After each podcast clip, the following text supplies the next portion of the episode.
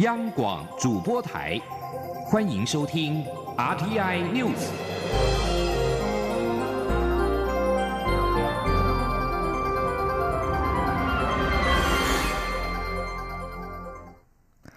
各位好，我是张旭华，欢迎收听这节央广主播台提供给您的 RTI News。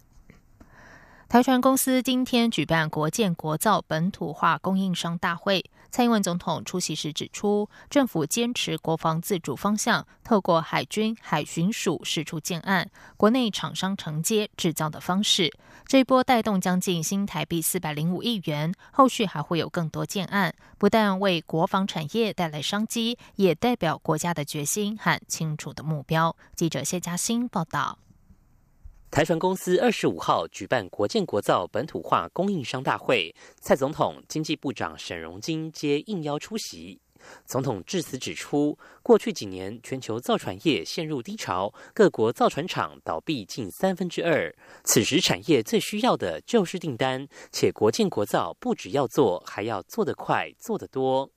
总统提到，这段期间，海军海巡署释出各种建案，让国内厂商承接制造，第一波产值就将近新台币四百零五亿元。总统说：“这一波的产值哈，呃，就将近了四百零五亿的国内国造案，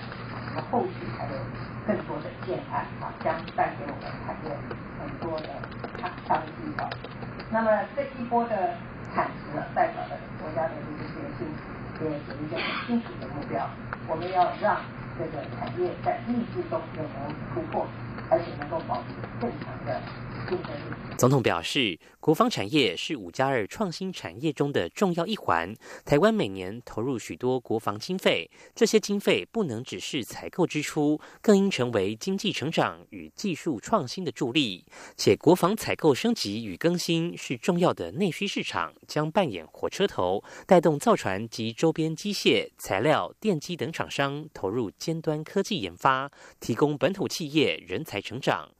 总统表示，目前因为技术差距，有些装备仍需透过对外采购取得，但希望台厂能借由技术的合作转移，持续精进，进而可以支援后续维修、保养，甚至装备升级。而军民彼此的技术转移，有助于产业成长，且民间承接高规格的军事建案，有助于提升实力，布局未来全球市场。而军规技术也能帮助刺激其他产品提升水准。总统强调，国防产业不只带来正向经济效益，也是培育专业人才的发展机会。保守估计，可创造八千个以上的高品质工作机会。政府也将全力协助台湾国防逐渐茁壮，打造具有未来性的国防产业。中央广播电台记者谢嘉欣采访报道。有鉴于酒驾违规案件每年高达十万件，其中再犯比例更是将近四成。为此，立法院交通委员会今天通过三项临时提案，包括要求交通部严议对酒驾者没入车辆，并于一个月内严议修法，包括提高酒驾罚还同车乘客连坐罚。及五年内三次以上酒驾累犯重新考领驾照后，车辆需悬挂特殊车牌，并且加装酒精锁等等。记者吴丽君报道。根据统计，近五年酒驾取缔案件高达五十五万件，其中酒驾累犯人数高居两成，再犯件数更高达二十一万件，占比将近四成。有有甚者，无照人酒驾的案件数居然也有七万八千多件，不仅造成多起家庭悲剧，也显示政府现行法令已无法有效遏制酒驾行为。为此，立法院交通委员会二十五号通过三项临临时提案包括要求交通部严议对酒驾者没入车辆，并于一个月内具体严议修正道路交通管理处罚条例或相关行政措施管制作为，包括提高酒驾罚还同车乘客连坐罚及五年内三次以上酒驾累犯重新考领驾照后，车辆需悬挂特殊车牌并加装酒精锁等，并将相关修法内容送国。国会审议。对此，交通部长林佳龙受访时表示，将配合法务部整合相关刑罚及行政法来处理。他说：“我想一并考虑嘛，因为这一次大家对于酒驾修法的建议非常多，我们是希望能够。”不管在刑罚或者行政法这两个部分，能够把它整合起来。过去有一些规范不一啊，导致行政法可能过重，反而刑罚比较轻，那这造成未来法律适用上的问题。我们这一次啊啊也配合法务部，希望能够把它做一个整合，有一致性的规定。此外，交通委员会相关提案内容也包括针对偏乡民众酒后苦无交通工具搭乘，导致侥幸酒驾事件频传，要求交通部于三个月内。检讨偏远地区公共交通工具，并提出改善解决方案。另外，也建请交通部邀集卫福部及相关单位，于两个月内研议酒驾行政罚还一科罚金及强制责任险增加之保费，作为成立酒驾被害人基金之可行性。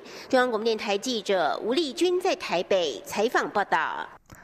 此外，民进党立委周春米今天在立法院司法法制委员会提出近年来酒驾案件一审判决的数据，发现有百分之六十三点七的案件法院一审判处低于最低本刑三年，恐有违立法意志。为此，立法院司法法制委员会通过周春米的提案，要求司法院检讨酒驾致死的判决现象，并于一个月内向委员会提出书面报告。立法院长许宗力今天表示，司法院将完善量刑制度及量刑趋势建议系统，并邀请焦点团体针对大数据提出建议，供法官量刑参考。许宗力说，会参考国外并进一步的研究，在不侵害法官的审判独立下，让量刑趋于一致，罪责相当。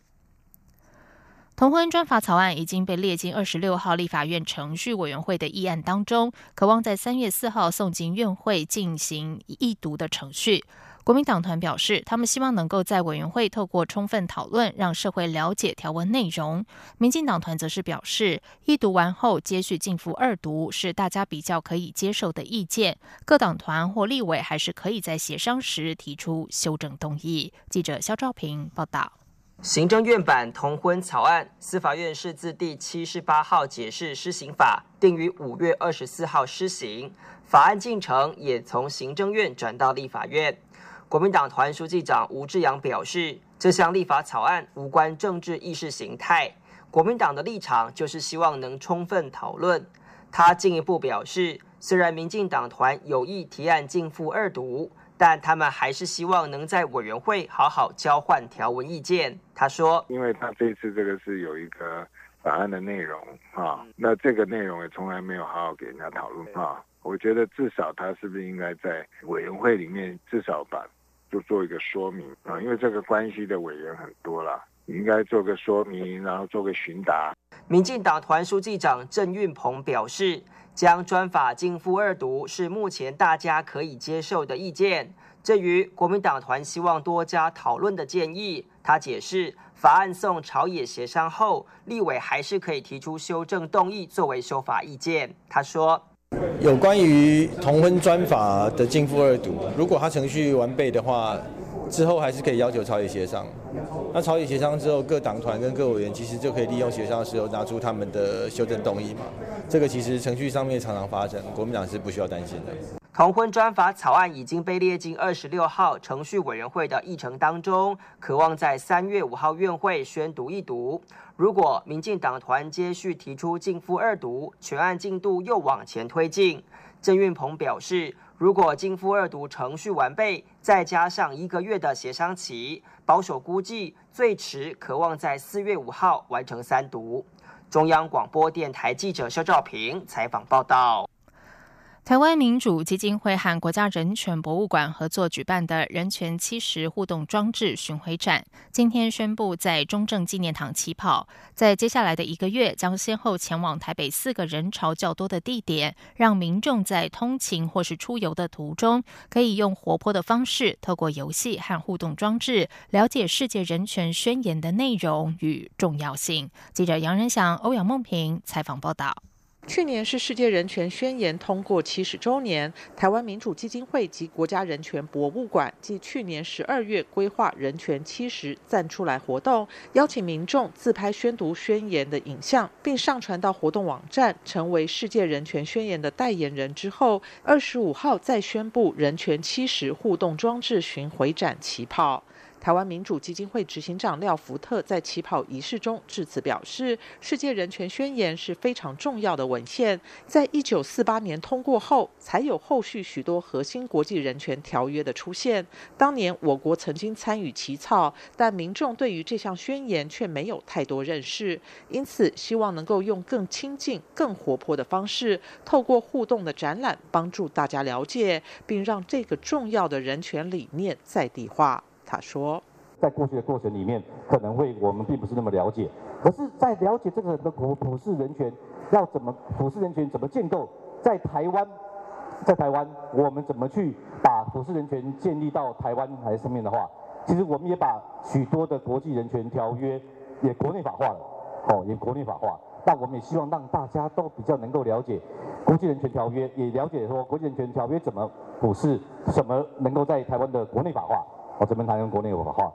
国家人权博物馆副馆长张婵娟也希望透过游戏的方式带领国人认识世界人权宣言。她说：“嗯，很高兴民主基金会能够响应这样一个活动，呃，能够在今年更加的接，呃，更加的走入了人群。”在人潮众多的地方，利用更活泼的方式，用游戏的方式带领我们的国人认识世界人权宣言。因为这样的部分，呃，人权宣言的部分，其实要落实在我们的教育当中。这项巡回展自二月二十五号到三月二十三号为止，将先后在中正纪念堂、淡水捷运站、士林捷运站、台北地下街四号广场以及新店捷运站展出，鼓励民众参与。中央广播电台记者杨仁祥、欧阳梦品在台北采访报道。在外电消息方面，美国总统川普和北韩领导人金正恩二十七号、二十八号将在越南河内举行第二次高峰会。南韩青瓦台发言人金怡谦今天在例行记者会上表示，虽然不清楚中战宣言会以什么形式来发表，但是美国和北韩领导人这次有可能就中战宣言达成协议。一九五零到五三年的韩战，北韩受到中国支持，南韩则获得美国的支持。虽然早已经停火，但双方没有正式签署和平条约，也使得北韩和美国一直处在敌对状态。南韩总统文在寅去年十月表示，华府和平壤宣布战争结束只是时间问题。金英谦表示，中战宣言和和平协定不同，和平协定必须是包括中国和南韩在内的多边努力。川金第二次峰会本周将在越南首都河内举行，川金二人预计这两天就会陆续的抵达越南。而面对这场万众瞩目的会议，由共产党主导的越南政府本周加紧维安工作。基于美国和北韩提出的保密要求，目前未能公布峰会的地点以及各国元首下榻的酒店。根据今天公布的民调指出，随着黄背心运动支持度减弱，法国总统马克宏的人气已经回升到去年十一月这项抗争爆发时的程度。民调机构指出，认为马克宏是位好总统的比例在这个月上升到百分之三十二，这是当初黄背心爆发时的水平。从去年十二月，黄背心抗议人士在巴黎市区和其他城市的抗议活动中砸碎窗户、燃烧汽车。马克宏的权威也因此面临最大挑战。而根据今天公布的民调，有百分之五十五的受访者认为黄背心抗议应该要停止了。第九十一届奥斯卡金像奖颁奖典礼二十四号在好莱坞登场，墨西哥导演艾方索科朗执导的《罗马》一片勇夺最佳导演、最佳外语片和最佳摄影奖。他在片中描绘的是他十岁时那个动荡的一九七一年，讲述一九六零年代种族隔离故事的《幸福绿皮书》，则是在几部强片的夹击下杀出重围，在争议声中夺下了奥斯卡最佳影片。幸福绿皮书重现美国六零年代黑人钢琴家唐薛利到南方巡演的故事。这个区域的种族歧视很深，他聘请了一名白人充当司机兼保镖。而最佳男主角是由在《波西米亚狂想曲》中成功诠释皇后乐团已故主唱弗莱迪·莫球瑞的雷米·马克利。最佳女主角是《争宠》中饰演安妮女王的奥利维亚·科尔曼。以上。以上新闻由张旭华编辑播报。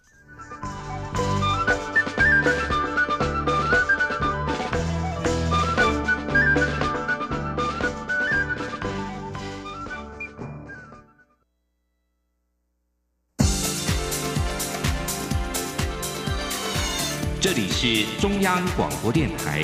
台湾之音，欢迎继续收听新闻。时间是十九点十五分，欢迎继续收听新闻。行政院今天宣布提名云林县前县长李进勇接任中选会主委。对此，李进勇受访表示，他感到非常荣幸，也希望获得立法院支持。李进勇指出，面对接下来的大选，中选会必须汲取去年的教训。他有信心能和中选会全体同仁与委员一起努力，让选举顺利圆满。记者刘品希报道。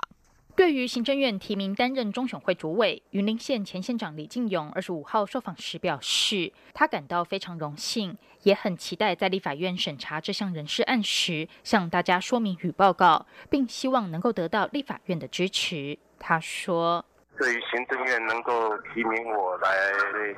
出任中选会的主委啊，我觉得非常的荣幸啊。那当然我也很期待的，在立法院审查的时候呢啊，能够坦诚的来跟大家做说明跟报告，也希望能够得到立法院的支持啊。对于接下来即将要面对大选与公投的挑战，李金勇指出，选举是民主政治的基石。民主政治如果要成熟健全，透过公平公正的选举机制选贤与能就非常重要。中选会负责办理全国选举事务，尤其经过去年十一月的九合一选举，产生了一些值得检讨的地方。民众对中选会的期待很高，因此中选会的责任非常重大。李金勇表示。如何汲取去年教训，积极研谋改进，让明年与以后的选举更加平顺，是中选会非常重要的责任。他此时接任中选会主委，责任非常重大。他有信心能够与中选会全体同仁与委员共同努力，并希望各县市选委会配合，让选举能够顺利圆满。至于去年寻求云林县长连任失利后，曾经表达将终结政治生涯，李金勇表示，他的意思是不参与任何公职选举，但如果国家政府需要他，他义不容辞。央广记者刘聘熙的采访报道。海巡署侦防分署基隆查缉队结合检警破获国内最大宗的新兴毒品物流仓储，查扣了市值将近十新台币十亿元的毒品原料、制毒工具和枪械等等。蔡英文总统今天特地到海巡署奖励缉毒有功人员。蔡总统表示。海巡等保障国家安全的四大天王，让社会安全网越来越坚固。政府绝对会力挺前线缉毒人员，不会让大家孤军奋战。记者郑祥云、王威婷采访报道。政府向毒品宣战，结合六大系统，运用区域联防机制，全面缉毒。海巡署侦防分署基隆查缉队、新北市警察局细指分局接受检查系统指挥，会同海巡北部分署第二案巡队和新北市基隆市的警察局等单位，破获国内新兴毒品物流仓储，查获大麻膏二点八公斤、K 他命六十公斤、毒咖啡包五百零九包、一粒棉一百零二万颗，以及新兴毒品喵喵的原料。二溴四甲基苯丙酮等毒品制毒原料与器具和枪械子弹，专案小组经过半年侦查和跟监，一举破获存放成品和器具的仓库，毒品和原料等市值粗估达十亿元。海巡署侦防分署长张忠龙说：“像我们现在查到六十公斤的部分的 K 他命，可以供这个十二万人次来吸食。那像刚刚这一个喵喵这个原料部分呢，大概我们可以制成五百万包的。”那如果一包一人次吸食，大概可以提供五百万人吸食。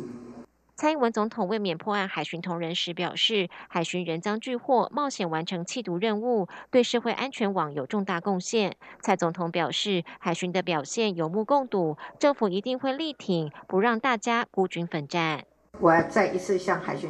人员以及所有第一线的工作同仁致敬，因为你们的努力，台湾的反毒工作、社会安全网才能够越来越坚固。年前我说过，我们的警、消、军、海巡是保障国家安全的四大天王。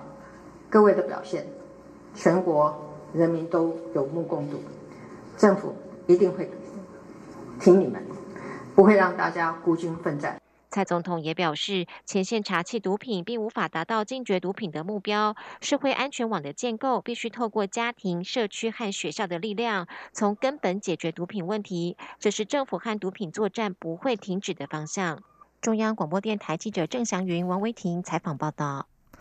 为了朝向全面免试就近入学的目标，教育部今年持续扩大办理不采集国中教育会考成绩的高中职学习区完全免试入学。一百零八学年度新增了五所单点型学校，并且加入花莲区及台南四区，总计九个区域，共六十一所公私立学校参与招生，将提供七千五百四十五个名额。记者陈国维的采访报道。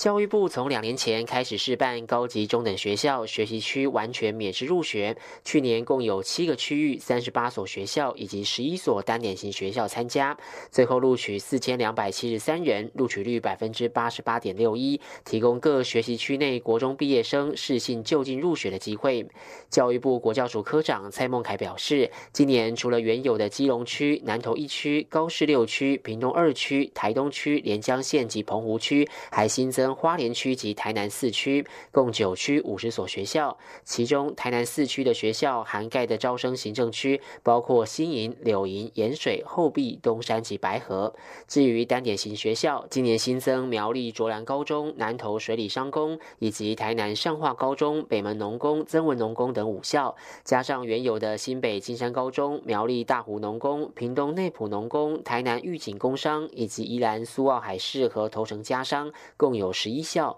入学方式延续去年采行单一学校单一科别志愿放榜分发，以及单校多群多科志愿选填方式。教育部强调，将协助各对应国中，让学生透过参访、实作或对话过程，了解各高中职的特色及未来发展进路。针对于完全民事入学试办了这几个学年度之后呢？我们发现，其实我们最关注的是在国中端跟高中端，总共六个年级在课程上的衔接，以及国中跟高中端彼此在教师团队的合作，借由这样子共组培力团队的方式，包括在课程的设计、课程的实施跟教学资源的整合，呃，能相较于过往来说，有成长很多在教学效能上的实施的具体成果。教育部说明，学习区完全免试入学管道不采计国中会考成绩，登记报名人数没有达到招生人数就全部录取。如果报名人数超过各校核定招收人数，则参考各就学区超额比序项目及顺序录取。各校如果有缺额，将可转入就学区免试入学招生名额。详细讯息可上市办学习区完全免试入学资讯网查询。中央广播电台记者陈国维台北采访报道。在译文消息方面，为了推广香港艺术月，香港旅游发展局找来了台湾设计大师萧清扬担任代言人，从热爱艺术和冒险的新视角，重新看待香港独树一帜的繁忙生活美学。记者江昭伦报道。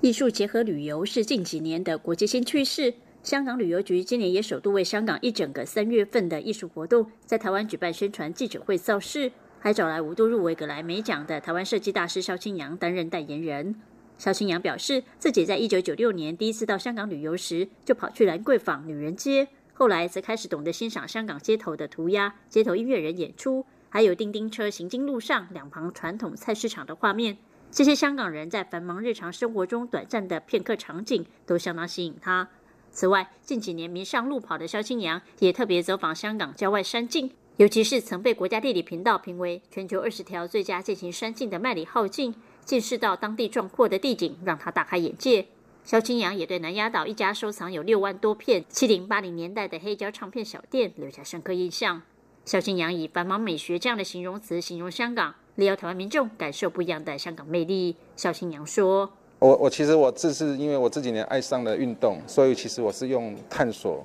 跟艺术的角度两种眼光，用快速移动的脚步去香港旅行。这边人虽然很忙呢，可是呢，他们其实乐在其中呢，在在享受生生活当中的很多的片刻。那这个是生活当中的一个一个要练习的部分。所以我觉得香港是我这方面在欣赏艺术、在欣赏戏曲、在努力工作当中是一个好练习的一个场域。香港旅游发展局台湾处长徐维尼表示，香港三月份的艺术活动包括香港艺术节、巴塞尔艺术节、Art Central 三大艺术活动。近几年，香港也有新的南丰沙场文化设计园区，以及刚开幕的戏曲中心等新亮点，以及结合 App 欣赏艺术家在铁闸门上作画，传达店铺故事的独特香港铁闸艺术，都值得台湾游客来趟深度之旅。中国电台记者张超伦台北采访报道。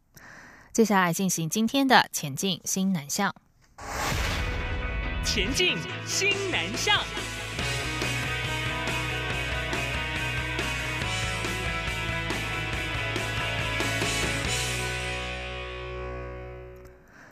高雄市长韩国瑜访问马来西亚和新加坡，受到媒体关注，但是有媒体报道指他此行遭到政府打压。外交部今天回应表示。韩国瑜此行对于增进台湾和新马两国经贸实质关系具有正面积极的意义，也符合政府新南向政策下强化城市链接以及人民交流的政策内涵。外交部对此乐观其成，所以不仅在事前主动联系，也依其需求提供必要协助。媒体所谓打压一事，绝非事实。外交部表示，从媒体报道获悉韩国瑜将率团访问东南亚，推动农产品拓销及交流之后，外交部就立刻主动联系高雄市政府农业局，表达愿意协助之意，并且在接获高雄市政府正式来函之后，就转请驻马来西亚及驻新加坡代表处协助机场领域通关便利，并且依其需求提供其他的必要协助。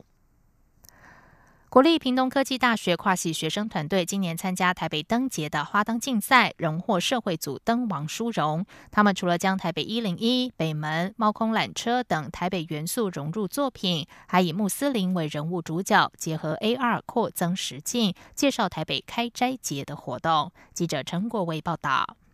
台湾近几年积极打造穆斯林友善环境，不仅有越来越多的餐厅及饭店取得清真认证，不少校园及车站更设有祷告室。而台北市每年也为信奉伊斯兰教的义工朋友举办开斋节。屏东科技大学十一名学生今年组队参加台北灯节花灯竞赛，以“一起缤纷拥抱台北，意犹未尽绽放城市”为创作主题，设计大型主题灯座。他们在作品中融入开斋节庆典。观赏者只要透过 App 扫描穿着穆斯林服饰的人物主角，就能看到开斋节的介绍。指导老师李新主说。台北系统多元的城市，然后它在近几年都有举办穆斯林的开斋节。然后我们想说，同学刚刚也有一个，呃，他是马来西亚，因为马来西亚最大种族也是信仰的穆斯林的那宗教，所以我们想说把这个融入我们的作品来展现台北的多元文化。然后下载我们的 App 的话，就扫我们的花灯主题，就会出现一些